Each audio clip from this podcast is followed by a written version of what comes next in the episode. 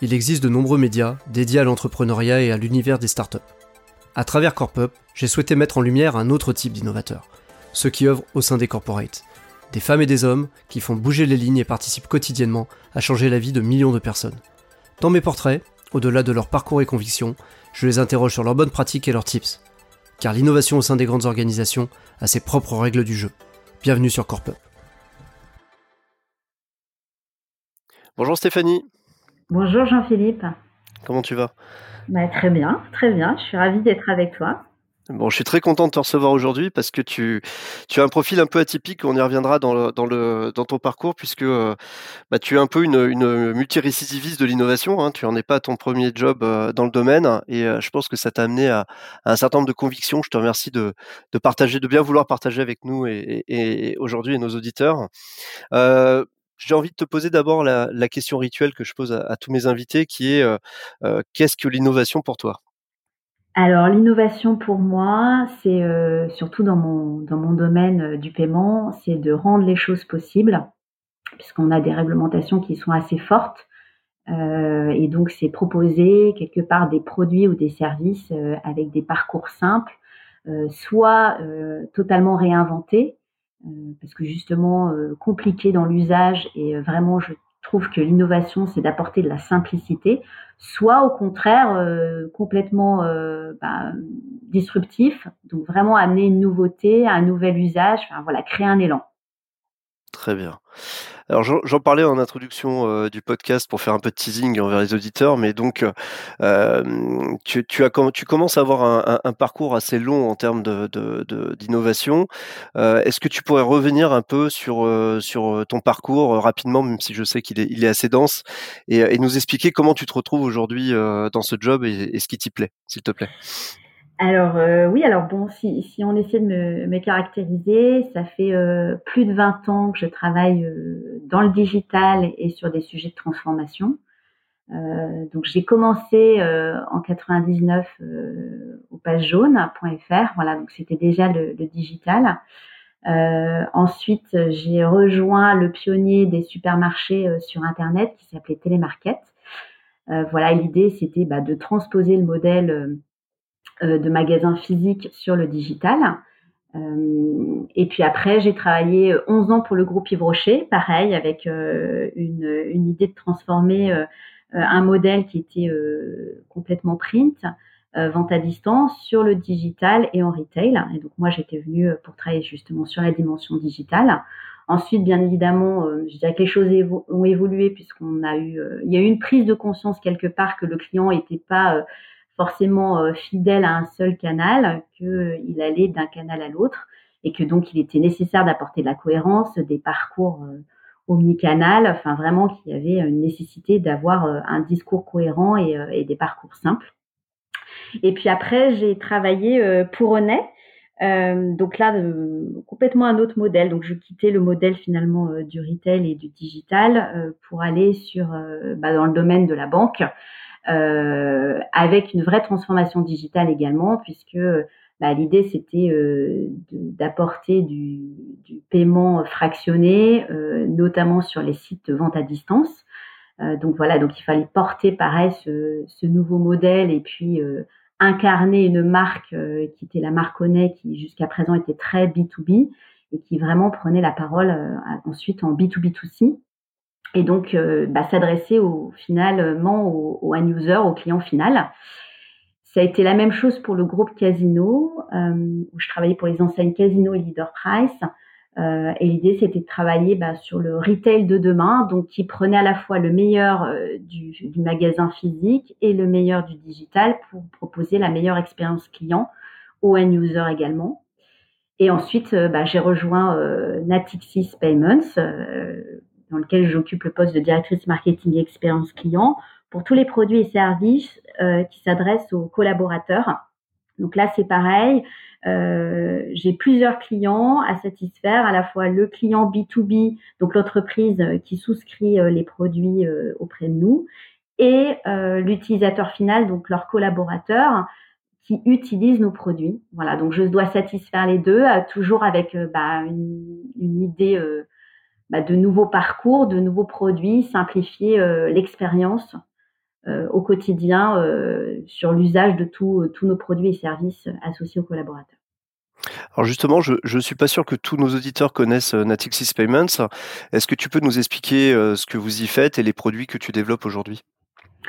Alors, euh, moi, je travaille donc euh, au sein de Natixis Payments euh, sur ce qu'on appelle la business unit Benefits. Donc, c'est tous les avantages et services aux collaborateurs. Et donc, bah, c'est ce qu'on appelle du paiement fléché ou du prépayé. Et donc, c'est des cartes de paiement du type titre restaurant, titre cadeau, du CESU, de la mobilité. Voilà, c'est tout ce type de produits. Et donc, c'est des produits sont incarnés par des supports physiques euh, comme des cartes de paiement, mais qui sont souvent euh, forcément adossés à une application pour pouvoir piloter en temps réel justement ce, budget, cette dotation. Et puis bien évidemment, ben, euh, c'est aussi l'enregistrement de ces, cartes dans des wallets ou des produits complètement dématérialisés que tu utilises sur Internet sans même support physique. Très bien. Et ton, ton périmètre, donc tu as commencé à en parler, un hein, marketing expérience client. Aujourd'hui, euh, ton périmètre euh, euh, englobe quelle, quelle fonction en fait au sein de, de cette business unit? Alors, je dirais les fonctions de marketing classique, donc marketing relationnel, tout ce qui est CRM, data, marketing opérationnel, donc c'est tout ce qu'on met en place pour accompagner nos clients. product management, donc c'est là où est complètement intégrée l'innovation. Donc c'est euh, bah, développer de nouveaux produits, optimiser les produits existants. Et puis euh, bah, tout ce qui tout ce qui revêt euh, de l'aspect marque en fait, donc création d'une marque forte et tout ce qui est communication externe. Très bien. Est-ce que tu peux faire un petit zoom sur la partie du coup product management, innovation, nous expliquer comment vous êtes organisé, comment vous travaillez? Alors, le product management, euh, donc euh, ça se travaille, je dirais, main dans la main euh, déjà avec les équipes IT. Ça, c'est important puisqu'on est vraiment sur des produits tech. D'où l'intérêt aussi de mon bagage finalement digital, puisque ça amène des bons réflexes comme le test and learn. aussi, je dirais, bah, tout ce qui est data, connaissance client. Et donc, euh, bah, l'idée, c'est de développer des nouveaux produits euh, au service de nos clients, voilà, des nouveaux produits euh, qui leur rendent service, on va dire, au quotidien, et qui, pour lesquels on essaie en fait de simplifier l'usage, puisque finalement, c'est des produits très réglementés, comme le titre restaurant, le titre cadeau, par exemple. et du coup, bah, il y a une certaine pédagogie à avoir vis-à-vis de nos clients, entreprises et les collaborateurs, et puis aussi, je dirais, une certaine euh, acculturation euh, qu'il faut porter en interne pour expliquer finalement ce qu'est le product management, euh, comment ça fonctionne et aussi toute la dimension innovation qu'elle revêt. Très bien, et justement, c'est une question que j'aime bien poser. ça a l'air d'être assez large comme périmètre. à quoi ressemble ta, journée type? Si y a une journée type évidemment hein, dans ton dans ton job. Alors, il n'y a pas vraiment de journée type. En revanche, euh, il y a des grands sujets, je dirais, euh, qui reviennent euh, au quotidien. donc, comme je l'ai expliqué auparavant, il y a vraiment un sujet d'acculturation, puisque voilà, tu portes quand même une transformation et notamment la transformation produit. Donc, tu as besoin d'expliquer comment ça fonctionne et notamment avec une vraie culture customer centrique. ça, c'est important puisqu'on co-construit les produits avec eux, avec nos clients. Euh, pour justement y répondre vraiment à leurs besoins et qu'on quitte, euh, je dirais, cette, euh, ce, mythe qu'on a quand on est expert d'un sujet, et notamment de produits tech, c'est qu'on pense mieux savoir la place des clients, en fait, au final, quelles sont leurs attentes, leurs besoins.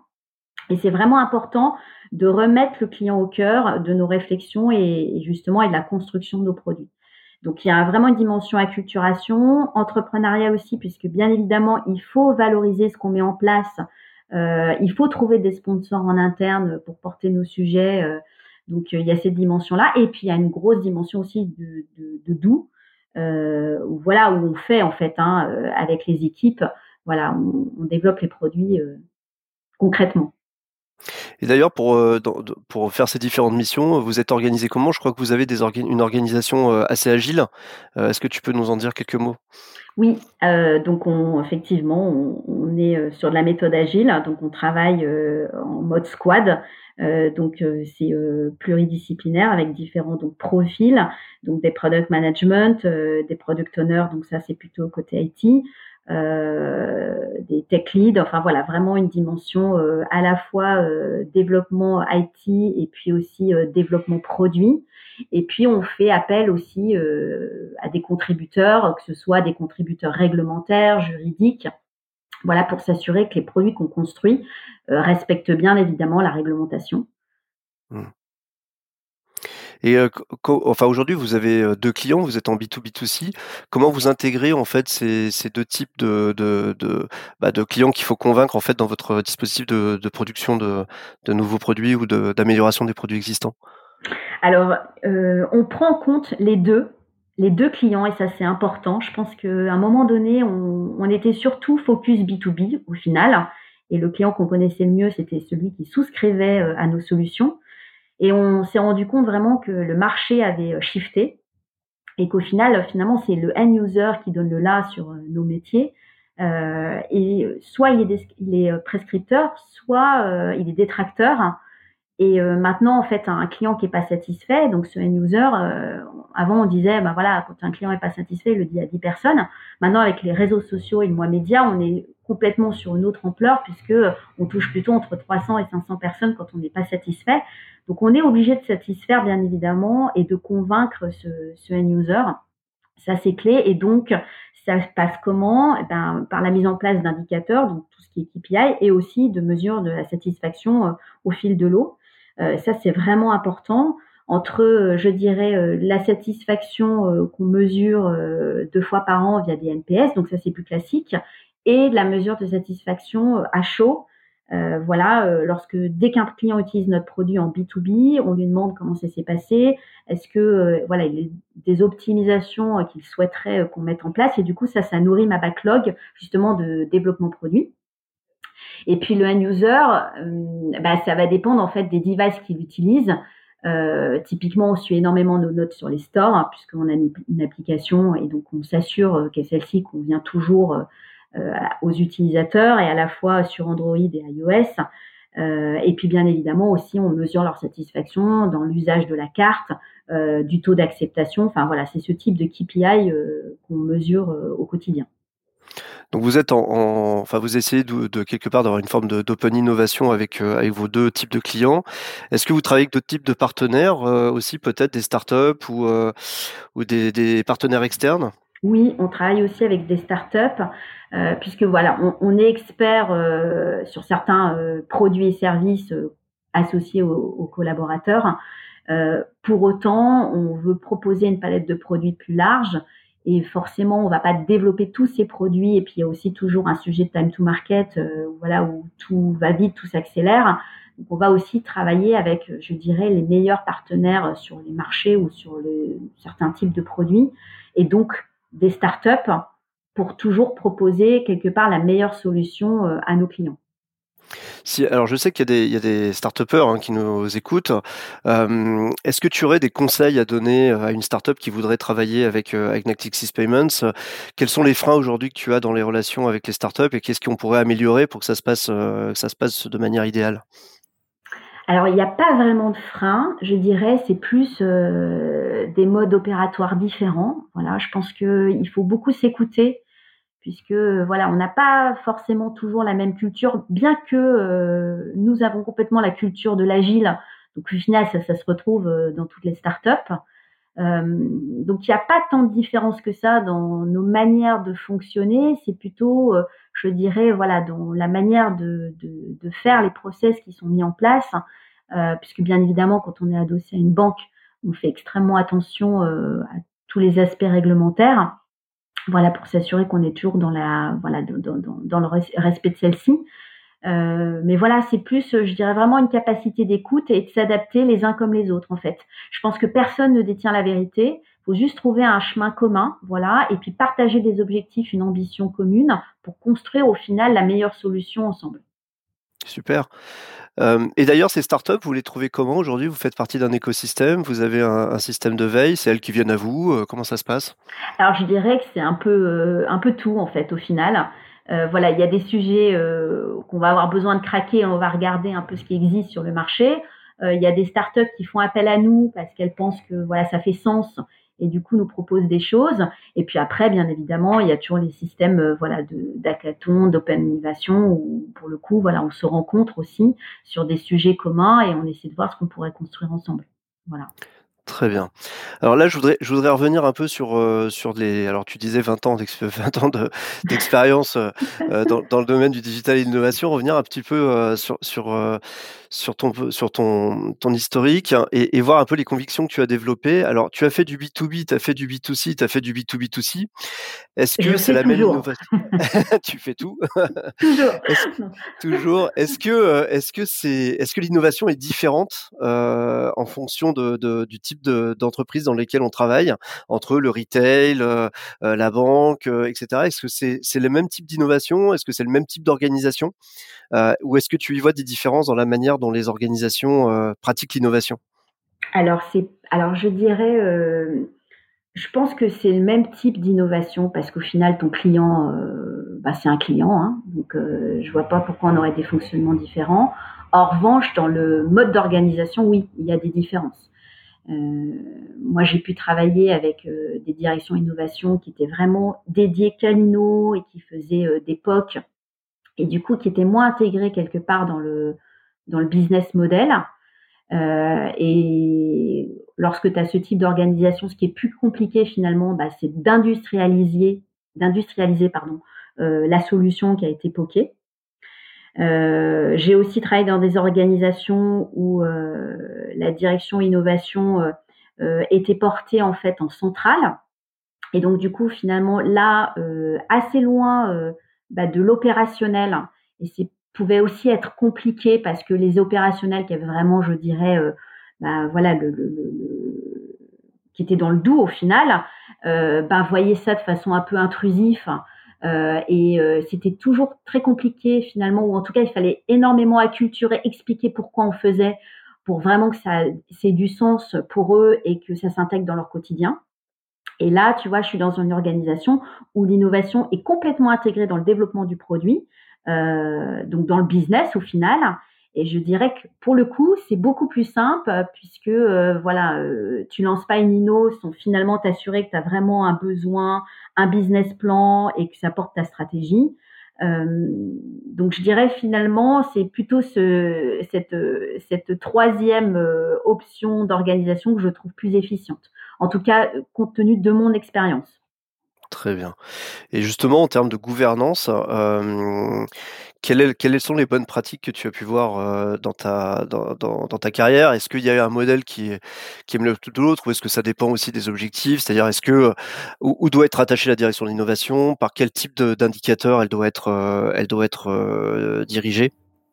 Alors, la direction innovation, elle doit toujours, pour moi, être au plus près du produit et de la stratégie de l'entreprise.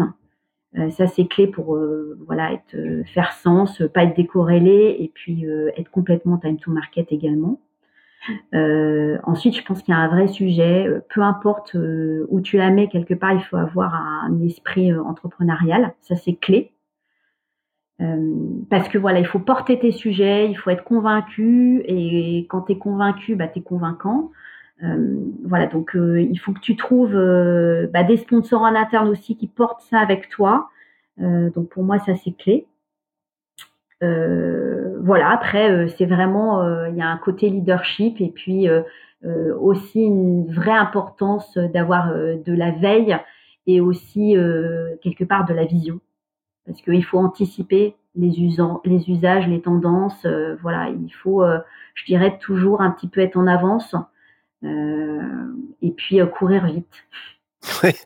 Euh, sur, la mesure de la performance, euh, alors je sais qu'on en a discuté, on l'a un peu effleuré euh, dans le cours de la discussion. Aujourd'hui, vous êtes assez focalisé sur la satisfaction, hein, sur l'utilisation qui est faite de vos, produits. Tu as parlé notamment des notes sur les stores, etc.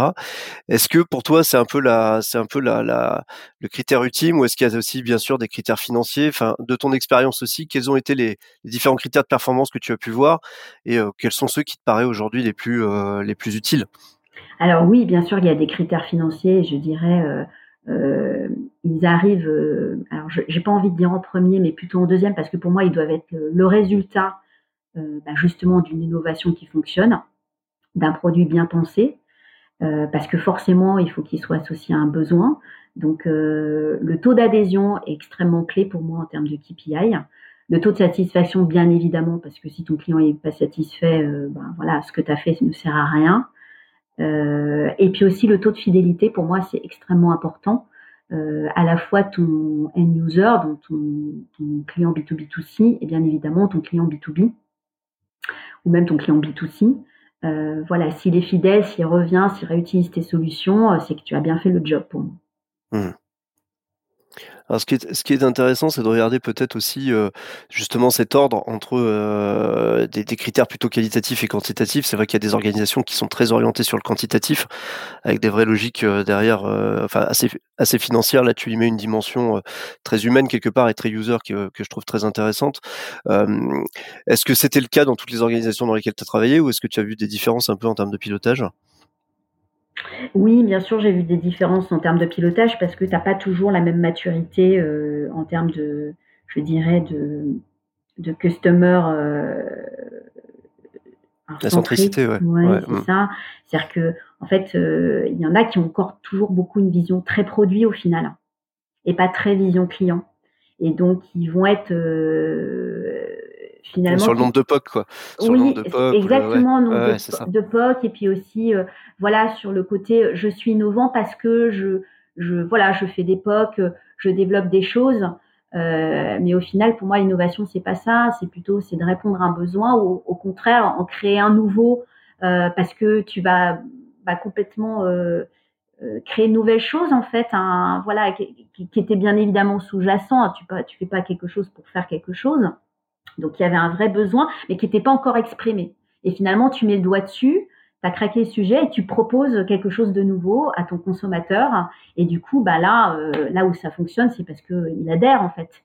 Il devient client de cette solution. Et pour moi, là, vraiment, euh, tu as créé une innovation. Alors c'est vrai que moi j'ai j'ai euh, bon une forme de, découpage un peu des effectivement des, des, des, des objectifs d'innovation, c'est-à-dire qu'il y a eu pendant très longtemps l'innovation un peu spectacle où on cherchait euh, aussi à valoriser la marque, hein, tout simplement. C'était pas du tout illégitime euh, de donner un côté innovant à sa marque ou etc. Mais plutôt en étant bon si je caricature avec un stand sur Vivatech ou en faisant de la, de la RP sur des partenariats avec des startups etc. Mais sans vraiment avoir d'industrialisation. Il y, a, il y avait aussi une il y, a, y a quand même pas mal d'entreprises qui sont encore très techno push dans leur logique d'innovation. Euh, ça rejoint un peu ce que tu dis sur les produits, c'est-à-dire des organisations qui euh, qui mesurent leur euh, leur performance au nombre de, de projets que qu'elles ont dans leur dans leur portefeuille et pas obligatoirement au nombre de projets qui marchent ou qui scale, hein, pour être clair. Et puis il y a une dimension effectivement peut-être plus human centered de, de l'innovation où là on essaye effectivement de rendre service et puis d'avoir une logique un peu start-up quelque part en ayant en partant plutôt de, des besoins exprimés ou non exprimés comme tu le disais des clients. Est-ce que c'est une question de génération? Je pense pas. C'est aussi une question de d'objectif par rapport à, ce qu'on veut faire de l'innovation. Tu as parlé de stratégie de marketing. Je pense que ça c'est intéressant parce que quand on commence à reprocher l'innovation de la stratégie du marketing, on se rapproche aussi euh, du business quotidien.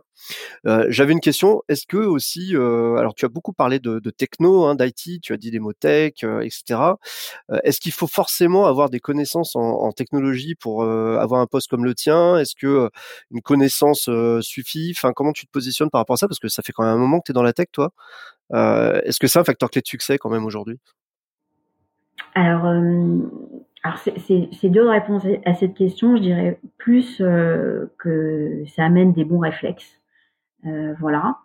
et que du coup, je pense que ça amène aussi une certaine agilité, flexibilité, puisque tu vois, 20, 20, ans de digital et de transfo, au final, euh, tu es, sur des profils qui se renouvellent, enfin en tout cas qui ne se disent pas, euh, tu vois, que quelque chose qui fonctionne un jour va continuer à fonctionner demain. Et donc quelque part, il y a toujours un renouvellement et, euh, euh, je pense que nous avons moins peur aussi justement de la nouveauté, tu vois, de, se remettre en question et de se dire bon bah voilà, là j'avais peut-être raison, mais bah maintenant c'est plus le cas, il faut retravailler, il faut remettre euh, voilà l'ouvrage sur la table e-, exactement et puis recommencer en fait. Euh, c'est pour ça que je disais le test and learn finalement est, très important aussi. Euh, faut pas avoir peur de se tromper. Je pense qu'en fait au final on, on, se trompe pas, on rebondit. on évolue, on s'adapte. Voilà, parce que les usages, on voit en fait, ils changent énormément, tout va très très vite. voilà, tu vois, là, on, vit une crise quand même extrêmement particulière et finalement, on voit la dématérialisation des usages, du coup, à, bah forcément accéléré parce qu'il n'y avait pas le choix. Euh, donc voilà, je pense que c'est plutôt ça, c'est pas forcément euh, euh, des profils tech, mais des profils curieux qui, on n'est pas dans, dans mais vraiment dans le, dans ce qu'on vit, dans l'adaptation en fait. Mmh. Ce qui rejoint aussi, euh, j'imagine, la notion de doux dont tu parlais tout à l'heure, c'est-à-dire qu'il y a, il y, a, euh, il y a une notion de prototypage quand même, d'être capable de, d'identifier aussi si les technos répondent euh, à l'usage qu'on est en train de, de... voilà. Après, j'ai une question un peu, un peu plus pour le, pour, pour l'humour, mais c'est vrai que y on a toujours cette question un peu off et pool entre technologie et usage. C'est-à-dire que est-ce que c'est d'abord l'usage qui crée la techno ou est-ce que c'est l'inverse Qu'est-ce que tu en penses quoi? J'ai envie de te demander. Oh, la question est, difficile. Hein. Euh, alors moi, moi, je ne vois pas la techno euh, sans l'usage en fait. Personnellement, je pense que c'est totalement corrélé parce que justement pour moi, elle répond à un besoin. Euh, et c'est là où ça fait sens en fait. Donc pour moi, elle doit l'accompagner, elle doit la faciliter. Enfin, elle doit faciliter l'usage, mais du coup, ouais, pour moi forcément, c'est lié à ça au démarrage. C'est qu'il y, a un point de départ et c'est l'usage, c'est le besoin. Très bien. Alors tu vis une transformation euh, importante aujourd'hui, effectivement, dans une organisation qui, comme tu le disais, était très B2B à la base et, découvre quelque part le B2B2C ou en tout cas l'accélère. Euh, par rapport à ça, comment tu vois le futur en fait de, de, ce métier, de l'innovation euh, Si là, ça fait 20 ans quelque part, effectivement, si tu te projettes dans 10 ans, qu'est-ce qui pour toi, quelles sont les tendances de l'évolution de ce métier? Alors, de, quel métier? Tu veux dire Le métier du, bah, d'innovation du produit, euh, de, la transformation au sens large aussi. Bah, je pense qu'on va être. Euh, alors, on est déjà dans l'ère de l'immédiateté, mais à mon avis, euh, ça va continuer et c'est pas prêt de s'arrêter. je pense que ça, c'est le premier élément. On est vraiment dans le temps réel, dans la, dans l'ultra mobilité, et on voit même dans nos manières de travailler, hein, puisqu'on travaille tous finalement plus en dehors du lieu physique que, que ce n'était le cas avant. Euh, donc je pense que ça, c'est le premier élément. Euh, ensuite, je pense que euh, il y a un vrai sujet aussi de, de génération. Donc il faut, je dirais, continuer à innover, mais pour autant ne pas être sectaire. c'est-à-dire penser un peu à tous les profils. Et c'est un peu, je trouve, la problématique aussi de, de l'innovation un peu à l'heure actuelle, c'est que finalement, c'est l'innovation qui est très ciblée au final, alors que pour moi, elle doit répondre au plus grand nombre. Ouais, donc je pense que c'est ça où il y a un vrai écueil et il faut faire extrêmement attention. Et puis euh, c'est toujours, euh, voilà, il faut toujours euh, quelque part faire attention à nos croyances, parce que voilà, quand on est expert des sujets, on pense toujours mieux savoir et, on continue encore aujourd'hui, enfin en tout cas moi pour ma part, à avoir toujours des surprises. voilà, je pensais avoir certaines certitudes et au final, voilà, je, suis, je suis à côté ou en tout cas pas juste. Donc donc voilà, pour moi, c'est plutôt ça. Et justement, tu parlais de génération aujourd'hui. Alors j'imagine que c'est des sujets que vous, vous regardez euh, avec attention, mais tu vois vraiment des changements dans, les, dans les jeunes là qui sont en train de d'arriver dans la vie active ou d'être euh, vos clients euh, au début, puisqu'en fait vous vous adressez aussi à des, à des, à des salariés. Donc j'imagine que vous voyez arriver à une nouvelle génération aussi peut-être, dont on parle beaucoup hein, sur le, le, management, etc. Est-ce que c'est quelque chose que, tu, que vous observez aussi ou oui, oui, oui. Alors euh, après, c'est, j'ai envie de te dire, c'est même dans mon titre en fait. Pour moi, la clé, c'est l'expérience client.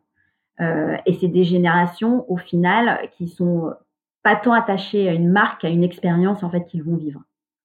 Et quand on se dit une expérience, c'est à la fois euh, dans les produits qu'ils utilisent, mais aussi justement au sein de leur entreprise. Et aujourd'hui, tu vois, ils n'intègrent pas une entreprise sans s'être renseignés sur la culture, voir si ça leur ressemble on est vraiment euh, quelque part dans une vision euh, communautaire. Voilà, il faut que le produit, le service euh, qu'ils vont consommer leur correspondent, tu vois, dans les valeurs, dans ce qu'ils, dans ce que ça envoie, dans l'expérience qu'ils vont vivre. Et en plus, ce sont des générations très apeuses. Donc voilà, il faut que ça fonctionne tout de suite. Pour ça, je disais, on est vraiment dans l'immédiateté. Il faut que ça leur convienne tout de suite, sinon ils passent à autre chose en fait. Et euh, comme le marché en plus est pléthorique, enfin, tu vois, il, y a une vraie notion de fidélité. ça que c'est aussi c'est très un, enjeu très très fort pour nous tous au final. Hein. Très bien. Bah, écoute, je pense que vous avez encore du travail. C'est ce que je retiens en tout cas notre. ah bah, l'expérience, oui, oui, l'expérience client.